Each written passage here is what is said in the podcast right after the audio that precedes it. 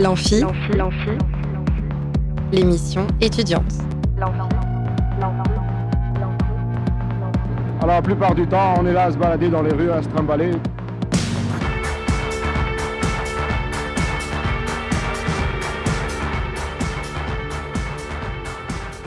Bonjour à tous et bienvenue dans l'Amphi, l'émission étudiante sur Radio Alpa. Est-ce que vous aussi vous régliez vos différents gamins par un échange de billes ou de cartes Pokémon Bref, est-ce que vous évitiez la bagarre par le troc, la guerre par le commerce? Solution apparemment confortable, mais est-elle efficace sur le long terme? C'est grossièrement ce sur quoi s'interroge le séminaire diagonal du 12 octobre, c'est-à-dire demain, séminaire qui s'intitule Le projet de paix par le commerce à l'épreuve des faits au miroir du droit. Pour en parler, j'accueille le professeur Fabien Mottini. Bonjour à vous. Bonsoir. Puis ce sera l'heure des chroniques étudiantes avec Merlin. Salut Merlin. Salut. Alors de quoi tu vas nous parler aujourd'hui? Eh bien, pour moi, ce sera toujours les actus sport avec euh, la découverte de la semaine, euh, toujours euh, avec un sport assez euh, américain. Très bien. Eh ben on écoutera ça tout à l'heure. Tout de suite, on commence avec notre invité du jour. Plus on est de fou et plus on rit. Là où ça devient grave, c'est quand on est plus on est de fou et plus on s'emmerde. Fabien Bottini, vous êtes enseignant-chercheur en droit public au laboratoire Thémis de Le Mans Université et vous organisez et animez le séminaire Diagonal sur le projet de paix par le commerce. On va s'intéresser davantage à ce sujet, mais d'abord, qu'est-ce que Diagonal? Alors, Diagonal, c'est euh, l'antenne euh, mensuelle de la MSH Ange-Guépin qui fédère euh, les universités de Nantes, Angers, Le Mans et qui a vocation à encourager l'échange pluridisciplinaire ou interdisciplinaire entre chercheurs de, sciences de spécialités différentes. Alors, quelles sont les différentes missions de, ce collectif, de, ce groupe de chercheurs? Il s'agit euh, à la fois de faire ce qu'on appelle de la recherche fondamentale et de la recherche appliquée. La recherche fondamentale pour essayer euh, de, s'interroger sur les réponses peut-être que la science peut trouver aux nouveaux défis euh, qui nous attendent, notamment dans le contexte euh, des transitions, sur un plan euh, théorique. Et puis, euh, à partir euh, des conclusions qu'on peut en tirer, essayer de voir quelles peuvent être les implications pratiques, ce qu'on appelle la recherche appliquée. Très bien. Alors, un des principaux objectifs de Diagonal, vous l'avez dit, c'est de favoriser l'interdisciplinarité. Euh, on constate déjà avec l'intitulé du séminaire, là où euh, le projet de paix par le commerce euh, indique plutôt un sujet, on va dire, géopolitique. Le sous-titre insiste sur l'importance du droit. Quel rôle tient le droit dans ce séminaire, en fait? Alors écoutez, il y, a- plusieurs façons euh, dans le champ juridique euh, de concevoir le droit. Moi, j'ai tendance à voir le droit comme euh, un miroir de, de la société, un miroir euh, sur le temps long qui permet de voir au gré des époques quelles sont finalement les priorités qu'on s'assigne. Et l'idée avec ce séminaire, c'était justement de- de questionner ce que le droit dit de ce fameux projet de paix par le commerce, qui est un projet euh, ancien, euh, qui puise euh, ses racines au moins au XVIe siècle, sinon avant. Et c'est ce qui m'a plu dans ce sujet-là, c'est que par essence, c'est un sujet qui invite à, décloisonner les champs disciplinaires et à croiser les regards. Alors, ce que vous disiez tout à l'heure, le, le- droit comme, comme miroir d'une société, ça me rappelle. on avait invité dans l'émission, alors j'ai oublié leur nom, mais des, pour parler de la nuit du droit 2023, euh, où on parlait en fait de l'affaire euh, Papin, qui Mhm. est effectivement ce, ce procès-là a été effectivement euh, analysé comme. euh, comme, comme très révélateur d'une pensée de l'époque, Mhm. puisqu'elle a été interprétée de manière un peu révolutionnaire, etc. Vous avez été à la nuit du droit 2023 Euh, alors non, j'étais en mission euh, ailleurs. C'était juste par curiosité, juste pour savoir. Alors, donc, où le séminaire diagonal aura-t-il lieu? Alors, le séminaire euh, diagonal a, lieu euh, dans la salle bleue des locaux de la MSH, donc sur le, le campus euh, de Le Mans Université. Et à qui s'adresse-t-il? Qui peut s'y rendre? Alors, c'est vraiment un séminaire qui est pensé comme étant ouvert, puisqu'il s'adresse euh, bien sûr aux, étudiants euh, de l'université, mais pas forcément euh, aux juristes, hein, puisque je pense que le sujet peut parler aussi à d'autres disciplines. Je pense aux philosophes, aux, sociologues, aux, historiens. Et c'est un séminaire qui est ouvert aux, étudiants de, toutes les années, hein, c'est-à-dire par le passé, quelques doctorants étaient venus parce que ça a touché à leur sujet, mais je pense que c'est bien aussi que des étudiants de, licence ou de master qui sont intéressés par ces thématiques viennent aussi écouter. Mmh. Donc il n'y a pas besoin de spécialistes en droit pour pouvoir y assister?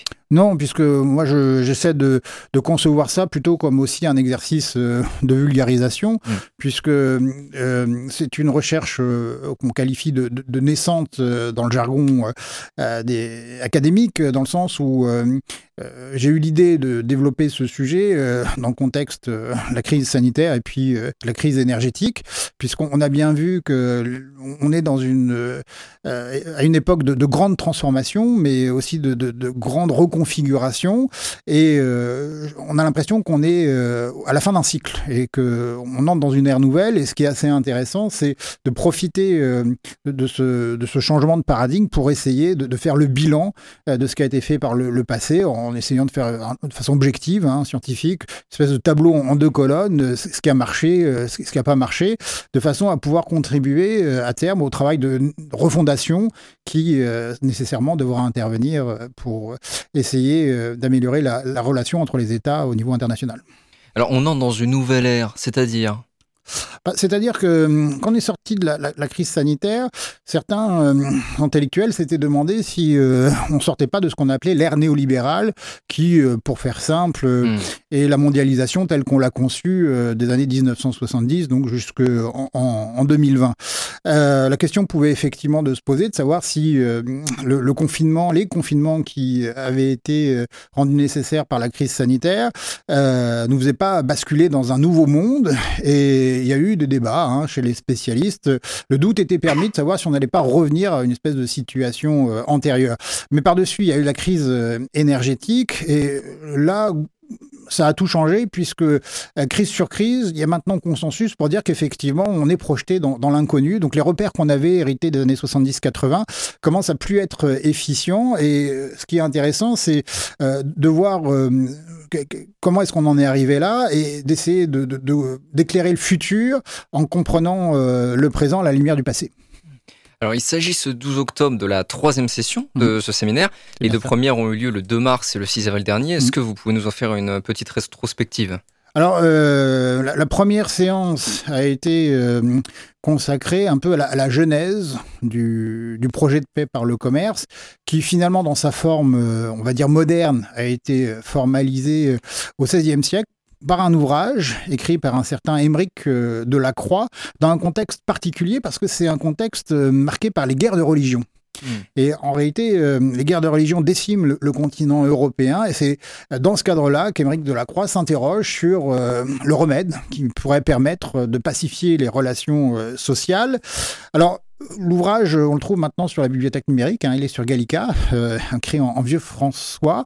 Pas forcément facile à lire pour cette raison, mais je dirais le titre résume bien les choses puisque c'est le, vraiment le sous-titre de l'ouvrage, c'est euh, le projet de paix par le commerce, enfin euh, par l'exercice des libertés euh, commerciales.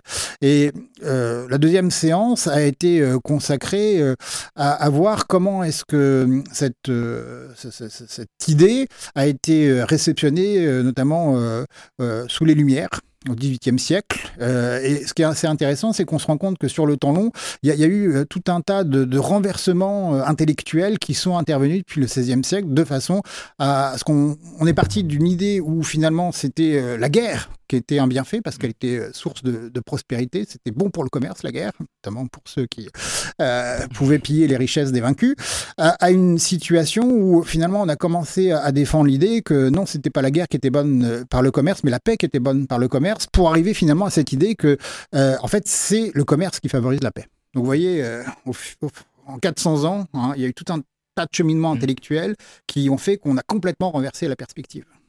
Et alors pourquoi ce, ce, choix de parler de la paix par le commerce? Est-ce qu'il y a un lien avec euh, l'actualité, j'imagine, notamment avec l'Ukraine? Ah bah, Bien sûr, le point de départ, ça a été euh, l'invasion euh, de, de l'Ukraine par la Russie, mais on a constaté que depuis, il y, a, comment dire, des tensions géopolitiques qui se multiplient un peu partout mmh. sur la scène internationale, de sorte que il me semble que c'est vraiment le bon moment, un moment historique pour faire ce travail de diagnostic, ce tableau à deux colonnes pour essayer de, de, voir finalement là où on s'est trompé, puisque quelque part, quand on regarde le projet qui était celui d'Émeric Delacroix au XVIe siècle et la situation dans laquelle on est aujourd'hui, on voit bien que le projet a déraillé en, en, mmh. cours de route.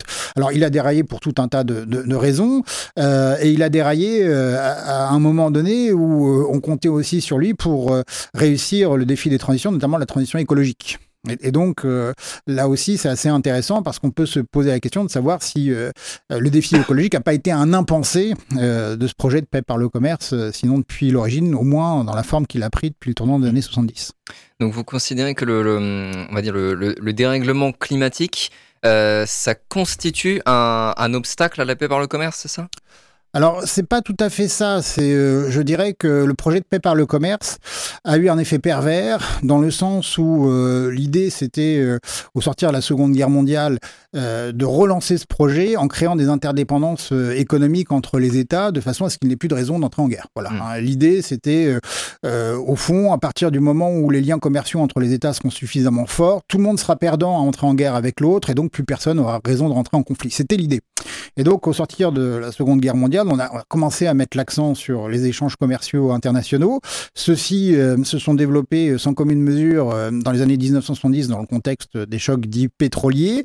Mais ce qu'on constate, c'est que en 1945 comme en 1970, l'accent a été mis sur la relance économique et on n'a pas pris en compte la dimension écologique, de sorte que le projet de paix par le commerce a eu cet effet pervers puisque le bon fonctionnement du marché a conduit à, soutenir des activités carbonées qui, elles, ont euh, eu des externalités négatives sur le dérèglement euh, climatique et l'ont aggravé de ce point de vue-là. Et donc, ce qui est euh, intéressant dans cette perspective, c'est de voir comment est-ce qu'on peut réintroduire cet enjeu écologique dans ce projet. Restez avec nous, on continue avec euh, Fabien Bottini pour parler du séminaire Diagonal. Euh, tout de suite une petite pause, mais n'oubliez pas que vous pouvez gagner une place pour un concert gratuit euh, de votre choix, soit 47 Terre et Robin à l'Oasis le 13 octobre, soit pour Peter Kernel et Mossai Mossai au Théâtre Chaoué le 14 octobre, ou alors la carte blanche Irie Ites à l'Alambic le 14 octobre également. Pour gagner une place de concert au choix, il vous suffit d'appeler au 02 43 24 37 37 pendant la pause musicale. A tout de suite dans l'amphi.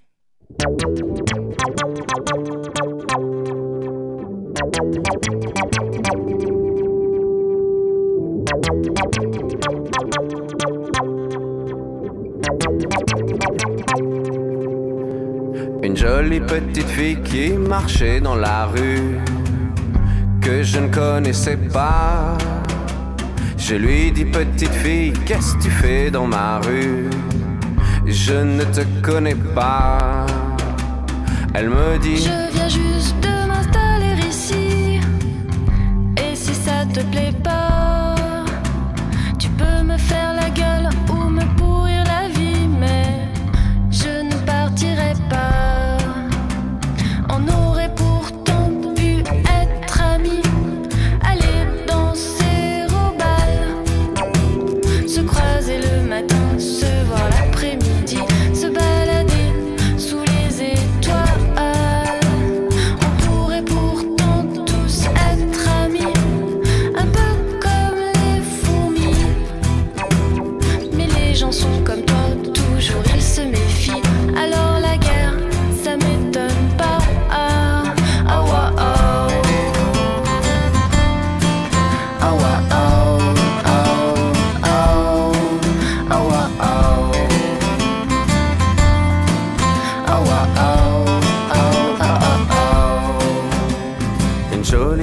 petite fille qui marchait dans la rue, que je ne connaissais pas, m'a fait prendre conscience en deux, trois mots pas plus, que je n'existais pas.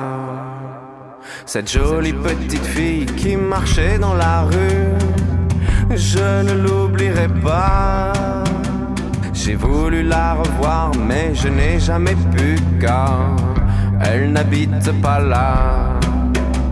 On aurait pourtant pu être amis, aller danser au bal, se croiser le matin, se voir l'après-midi, se balader sous les étoiles.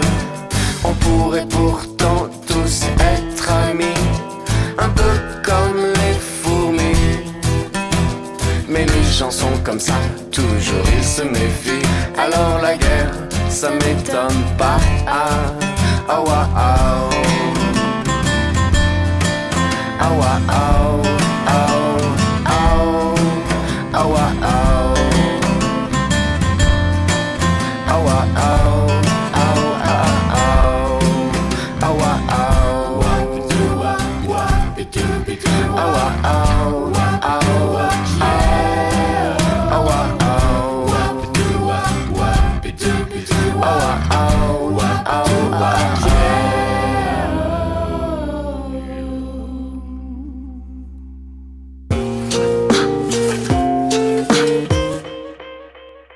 C'était Mickey 3D, ça m'étonne pas, vous êtes de retour dans l'Amphi avec Fabien Bottini pour nous parler du séminaire Diagonal sur le projet de paix par le commerce.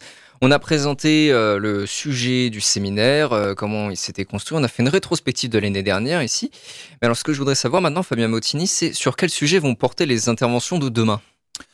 Alors demain, euh, on va zoomer sur le moment néolibéral du projet de paix par le commerce. Donc euh, on va s'intéresser à cette période qui s'ouvre euh, entre 1970 euh, et euh, 2020, sachant que 1970, en réalité, c'est pas véritablement le, le point de départ, c'est plutôt la mise en œuvre pratique d'idées euh, théoriques qui sont euh, dans les tiroirs depuis euh, déjà une trentaine d'années, hein, puisque Mm.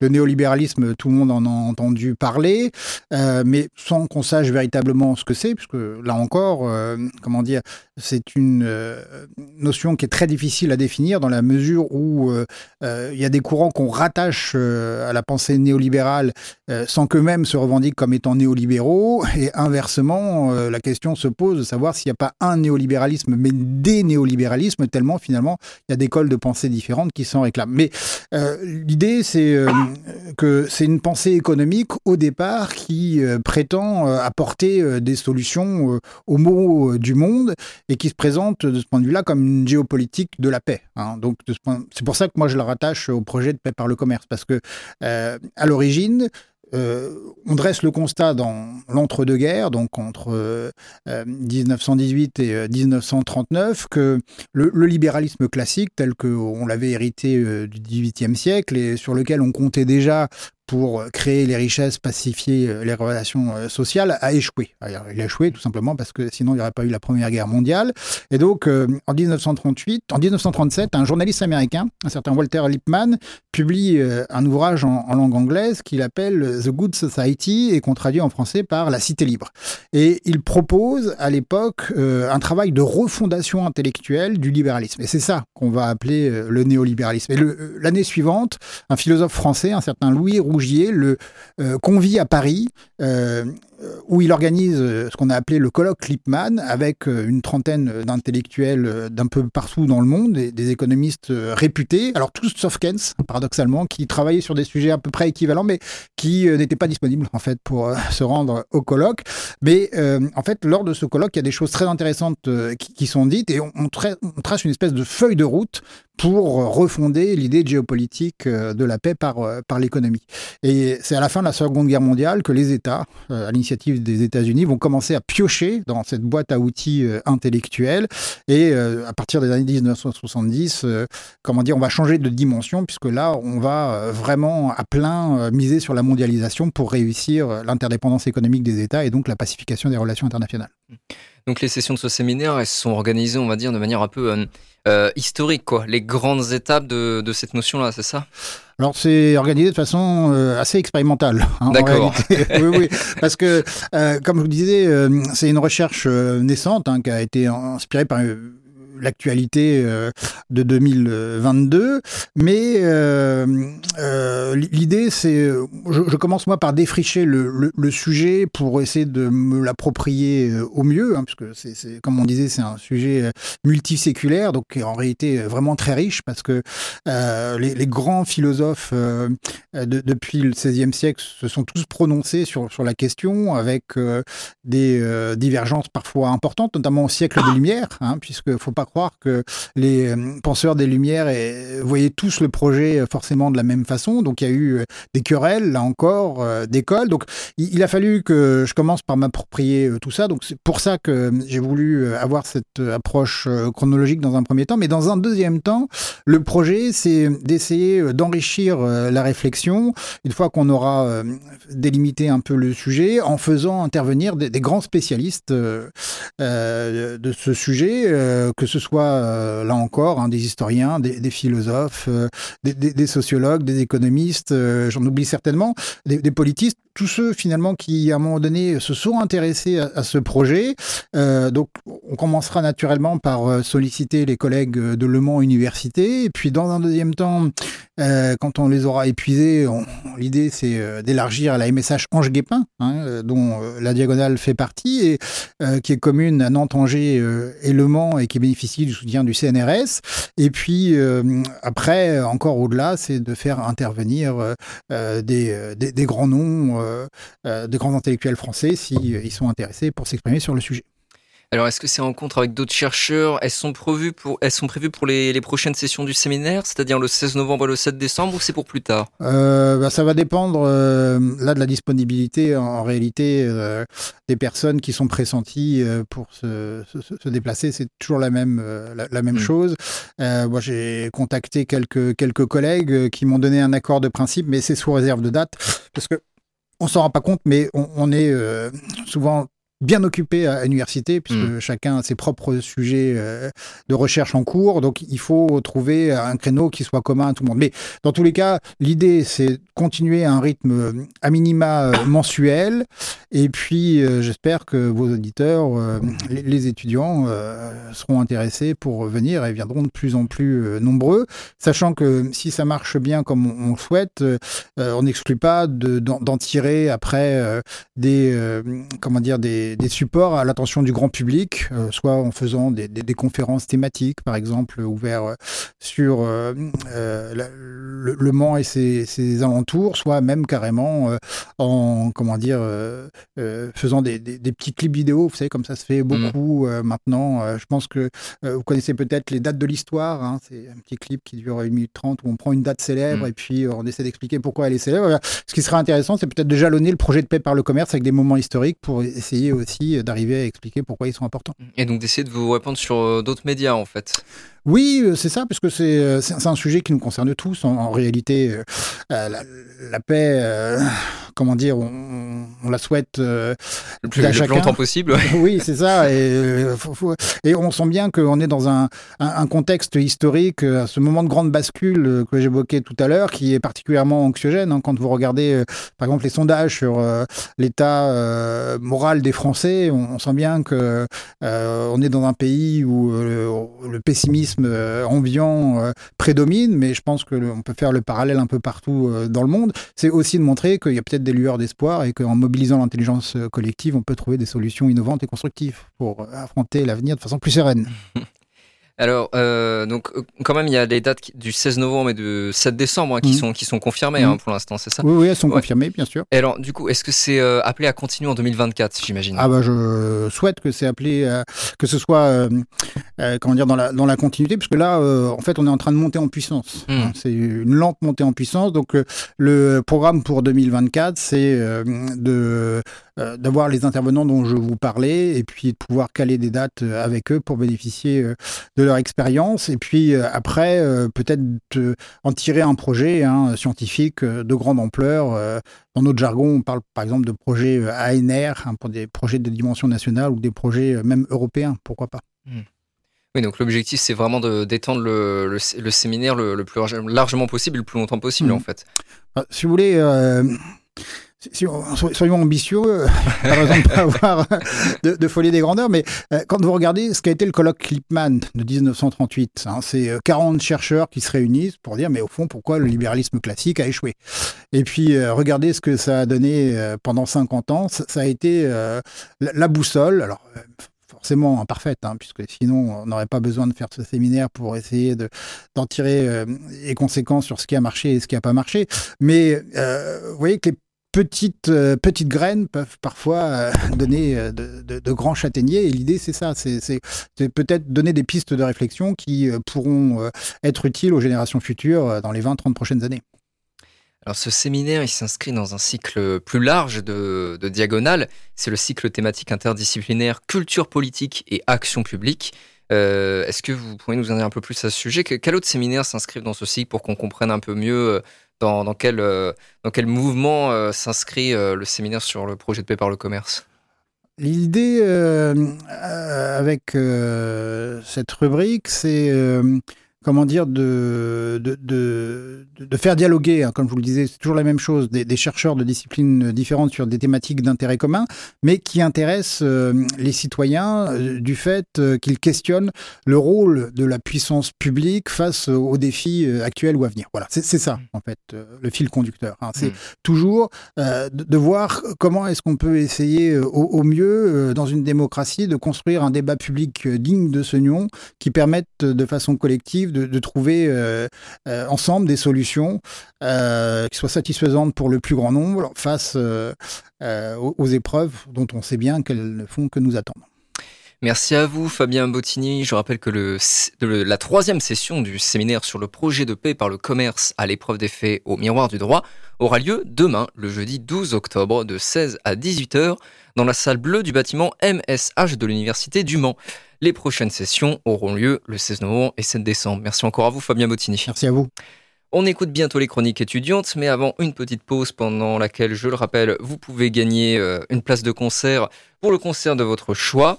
Euh, donc c'est-à-dire 47 Terre et Robin à l'Oasis le 13 octobre, Peter Kernel et Mossa et Mossa au théâtre Chaoué le 14 octobre, et la carte blanche Iris Ites à l'Alambic le 14 octobre également, en appelant au 02 43 24 37 37 pendant la pause musicale. Et tout de suite, on écoute 16 Fin des mondes.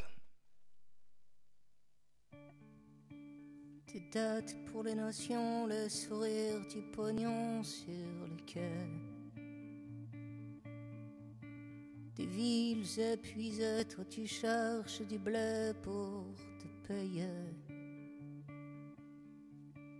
Une vie à crédit, le cœur dans la suie, morne pleine. Non, c'est pas Waterloo, c'est le quai des métros, c'est la chaîne. Des abonnements aux choses, t'as vu qu'est-ce que ça cause aux gens la merde? Pour des printemps sans rose, ils peuvent vendre mes proses, je les emmerde. Quelques maîtres banquiers pour des millions de noyés dans les métros. Ces gens qui ont des rêves, ces gens qui ne soulèvent que la croix sur leur dos. Pour vivre, faut payer, pour s'aimer, faut payer, pour mourir, faut payer. Puis faut des assurances pour bien nourrir la panse du souffre spéculé. Bien qu'ils crèvent tous, puisqu'ils en veulent encore du courbe et. Ici même l'espoir, à le go il faut croire du règne des machines. Si c'est la fin des mondes,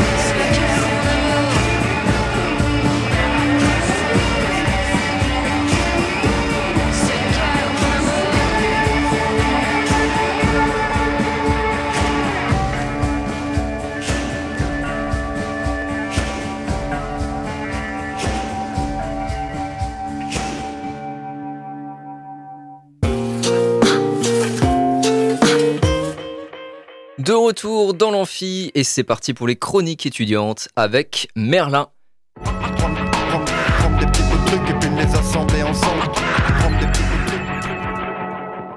Alors Merlin, quelles sont les actualités sportives? Eh bien, je vais vous les dire.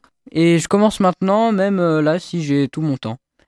En France, on se retrouve dans notre cher Ligue 1 avec la victoire de Nantes 2-1 face à Strasbourg, de Nice 1-0 contre Metz et de Monaco 3-1 sur les terrains de Reims. De Reims pardon. Marseille a également gagné ce dimanche contre le Havre 3-0 et le PSG 3-1 face à Rennes. Dans les derbys du Nord, pas de vainqueur. Lille et Lens se sont quittés sur un score de 1 partout. Match interrompu à Montpellier après le jet d'un pétard sur les pieds euh, d'un gardien clermontois. Lyon qui apparemment n'apprend pas de ses erreurs car ils ont perdu contre Lorient 2 à 3. Enfin bon, c'est pas bien grave, euh, Lyon jouera l'année prochaine dans une euh, ligue qui lui conviendra mieux. Pendant que Saint-Etienne gagnera la Ligue 1. Euh, ce qui fait au classement Monaco en tête avec 17 points et Lyon toujours dernier avec seulement 2 points. Allez, on termine. euh, on a terminé euh, avec la Ligue 1 et on passe euh, maintenant à la Ligue 2. Laval qui s'impose face à Bordeaux 1 à 0. Rodez qui nous offre euh, un début de saison sympathique car euh, ce samedi Rodez a gagné contre Caen 5 buts à 3. Concarneau a battu Dunkerque 4 buts à 3. Bastia est sorti euh, victorieux de la confrontation face à Annecy, où la ville corse a gagné 2-1. Auxerre a également gagné sur les terrains du Paris FC 2-0. Pour finir, les victoires euh, en beauté, Angers a gagné contre Amiens 4 buts à 1. Du côté des matchs nuls, Valenciennes et Troyes se sont quittés sur un score de 1 partout. Guingamp et Grenoble, eux, ont terminé leur match sur un score de 2-2. Pour notre équipe préférée, la meilleure du monde, la SSE a fait nul à domicile face à Ajaccio 0 à 0 hélas. Pour nos équipes françaises en Ligue des Champions, eh bien pas de match ni hier ni aujourd'hui, mais je peux vous dire que la semaine dernière le PSG a pris une leçon de la part de Newcastle 4 à 1 pour les Anglais. Les prochains matchs de nos équipes françaises se feront le 24 octobre pour Lens contre le PSV Eindhoven, une équipe des Pays-Bas à ne pas sous-estimer et le 25 octobre pour le PSG qui jouera face à l'AC Milan. Et étant supporter de l'AC Milan, j'espère sa victoire. Je ne pouvais pas vous parler des actualités sportives de la semaine sans vous parler de ce que nous a fait Olivier Giroud, le buteur de l'équipe de France et de l'AC Milan. Cette histoire se déroule le samedi 7 octobre 2023. L'AC Milan se déplace à Genoa pour le compte de la huitième journée de Serie A, la première division italienne. Le Milan a du mal à prendre l'avantage mais Pulisic réussit à marquer à la 87e minute. La victoire semblait acquise, mais à la 97e minute, le gardien des Rossoneri, l'AC Milan, Mike Maignan, prend un carton rouge synonyme d'expulsion. Mais l'AC Milan a déjà fait tous ces changements possibles. Il n'y a donc plus qu'une solution. Mettre un joueur de champ à la place du goal. C'est donc Olivier Giroud qui prend sa place et qui a même réussi à faire une parade tout simplement exceptionnelle qui a même permis à Milan de conserver leur victoire. Et pour la petite, ane- pour la petite anecdote, il a été nommé gardien de la semaine en Serie A. Bah bravo Giroud. Bravo Giroud. Bon, et maintenant je peux clôturer cette longue page foot et passer au rugby et à sa, Coupe du Monde. La France, qui sort victorieuse du match euh, contre l'Italie 60 à 7 et se qualifie alors pour les quarts de finale euh, de la Coupe du Monde qu'elle jouera contre l'Afrique du Sud euh, dans 4 jours. Et on retourne en Sarthe, où l'équipe du Mans FC a perdu 4-0 face au FC Martigues. Le Mans, même après la défaite, est quatrième du championnat. Pour se rattraper après cette défaite, Le Mans joue d'ailleurs ce soir face à Rouen. Le MSB qui sort vainqueur du match contre Strasbourg, 40 euh, 86 à 78, ce qui lui permet d'être à la 11e place du championnat de basket. On passe désormais à la découverte du la découverte insolite de la semaine pardon avec l'Ultimate Taser Ball créé en 2012 par trois américains en même temps ça ne pouvait être que vous allez voir l'Ultimate Taser Ball est un sport alliant le football le rugby et un taser Alors comment se passe un match d'Ultimate Taser Ball Eh bien, deux équipes de quatre joueurs doivent se faire euh, des passes à la main avec un ballon et aller marquer euh, des buts dans le camp adverse. Pour défendre, les défenseurs ont le choix entre faire des énormes plaquages à la rugbyman ou de mettre des coups de taser à son adversaire. Mais, C'est une autre solution, oui. mais seulement dans une seule zone dédiée, la shock zone.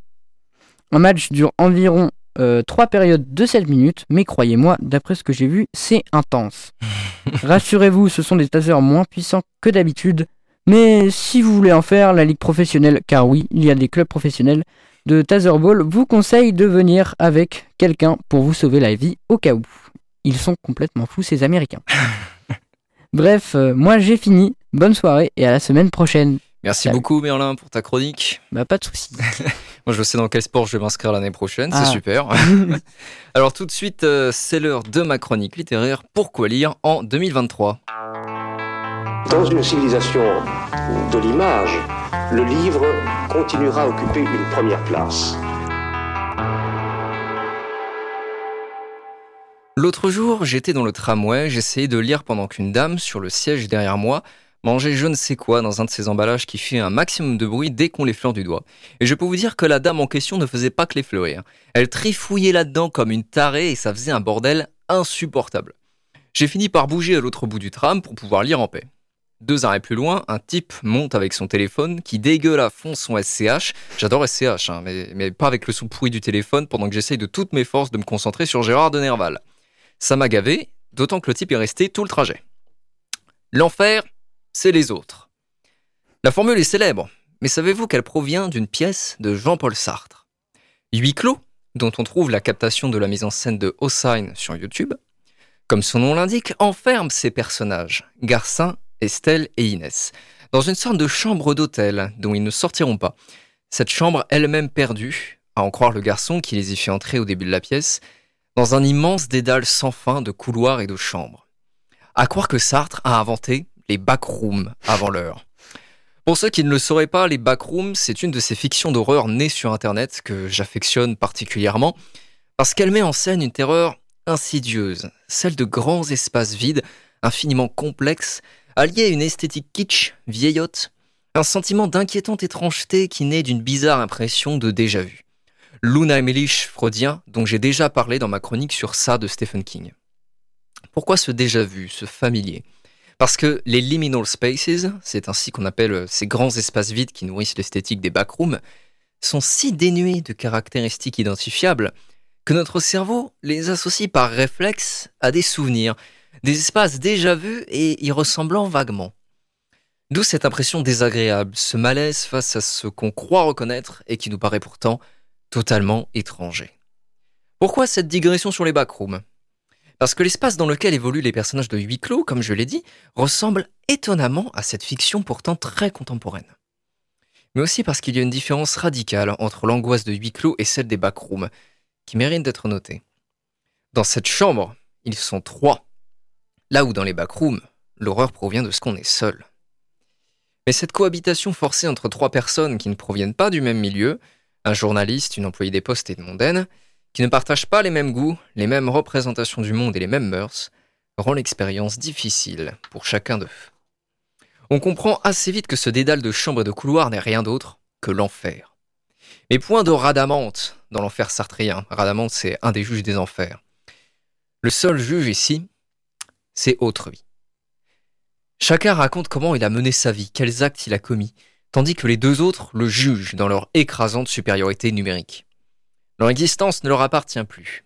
Ils deviennent l'objet de la perception des autres.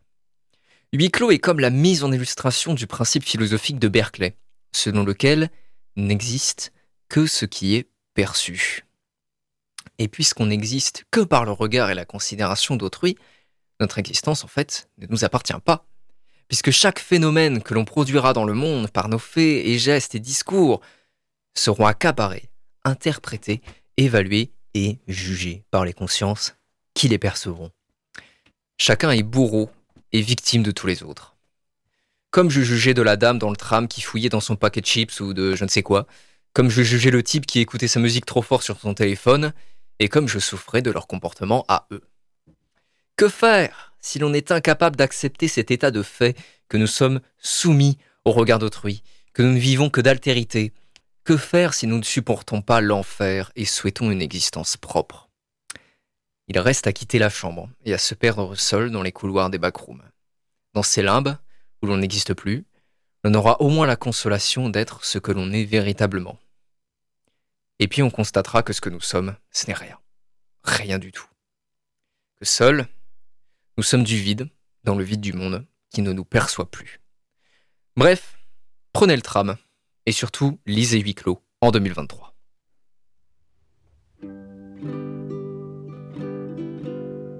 When I'm away from you, I'm happier than ever. Wish I could explain it better. I wish it wasn't true. A day or two to think of something clever to write myself a letter to tell me what to do.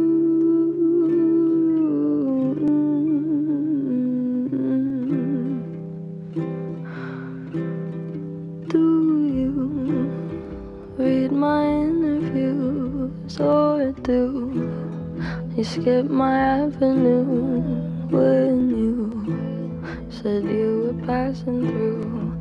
Was I even on your way? I knew when I asked you to be cool about what I was telling you. You do the opposite of what you said you'd do, and I'd end up more afraid. Don't say it isn't fair. You clearly weren't aware that you made me miserable.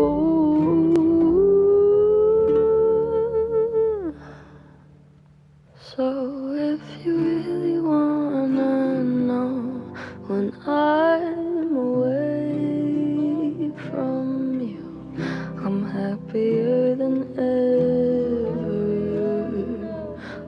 I could explain it better. I wish it wasn't true.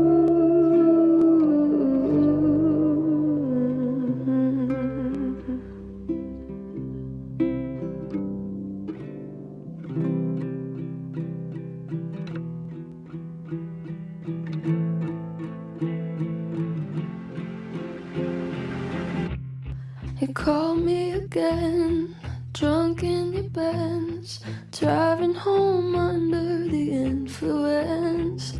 You scared me to death, but I'm wasting my breath. Cause you only listen to your fucking friends. I don't relate to you. I don't relate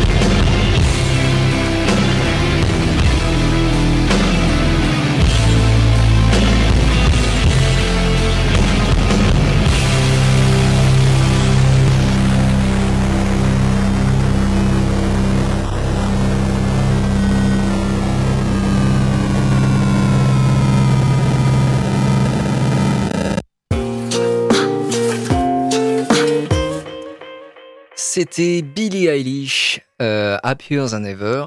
Euh, merci à vous, chers auditeurs et auditrices, d'avoir écouté euh, l'Amphi. Merci encore à toi, Merlin, pour ta Mais chronique. La prochaine aura lieu le jeudi 12 octobre et je recevrai euh, Adine But et euh, Nolwenn Percheron qui est, euh, qui est en deuxième année de Master MEV, donc ça devrait intéresser euh, plus d'un d'entre vous. À bientôt dans l'Amphi. C'était l'Amphi. L'émission étudiante. Étudiante.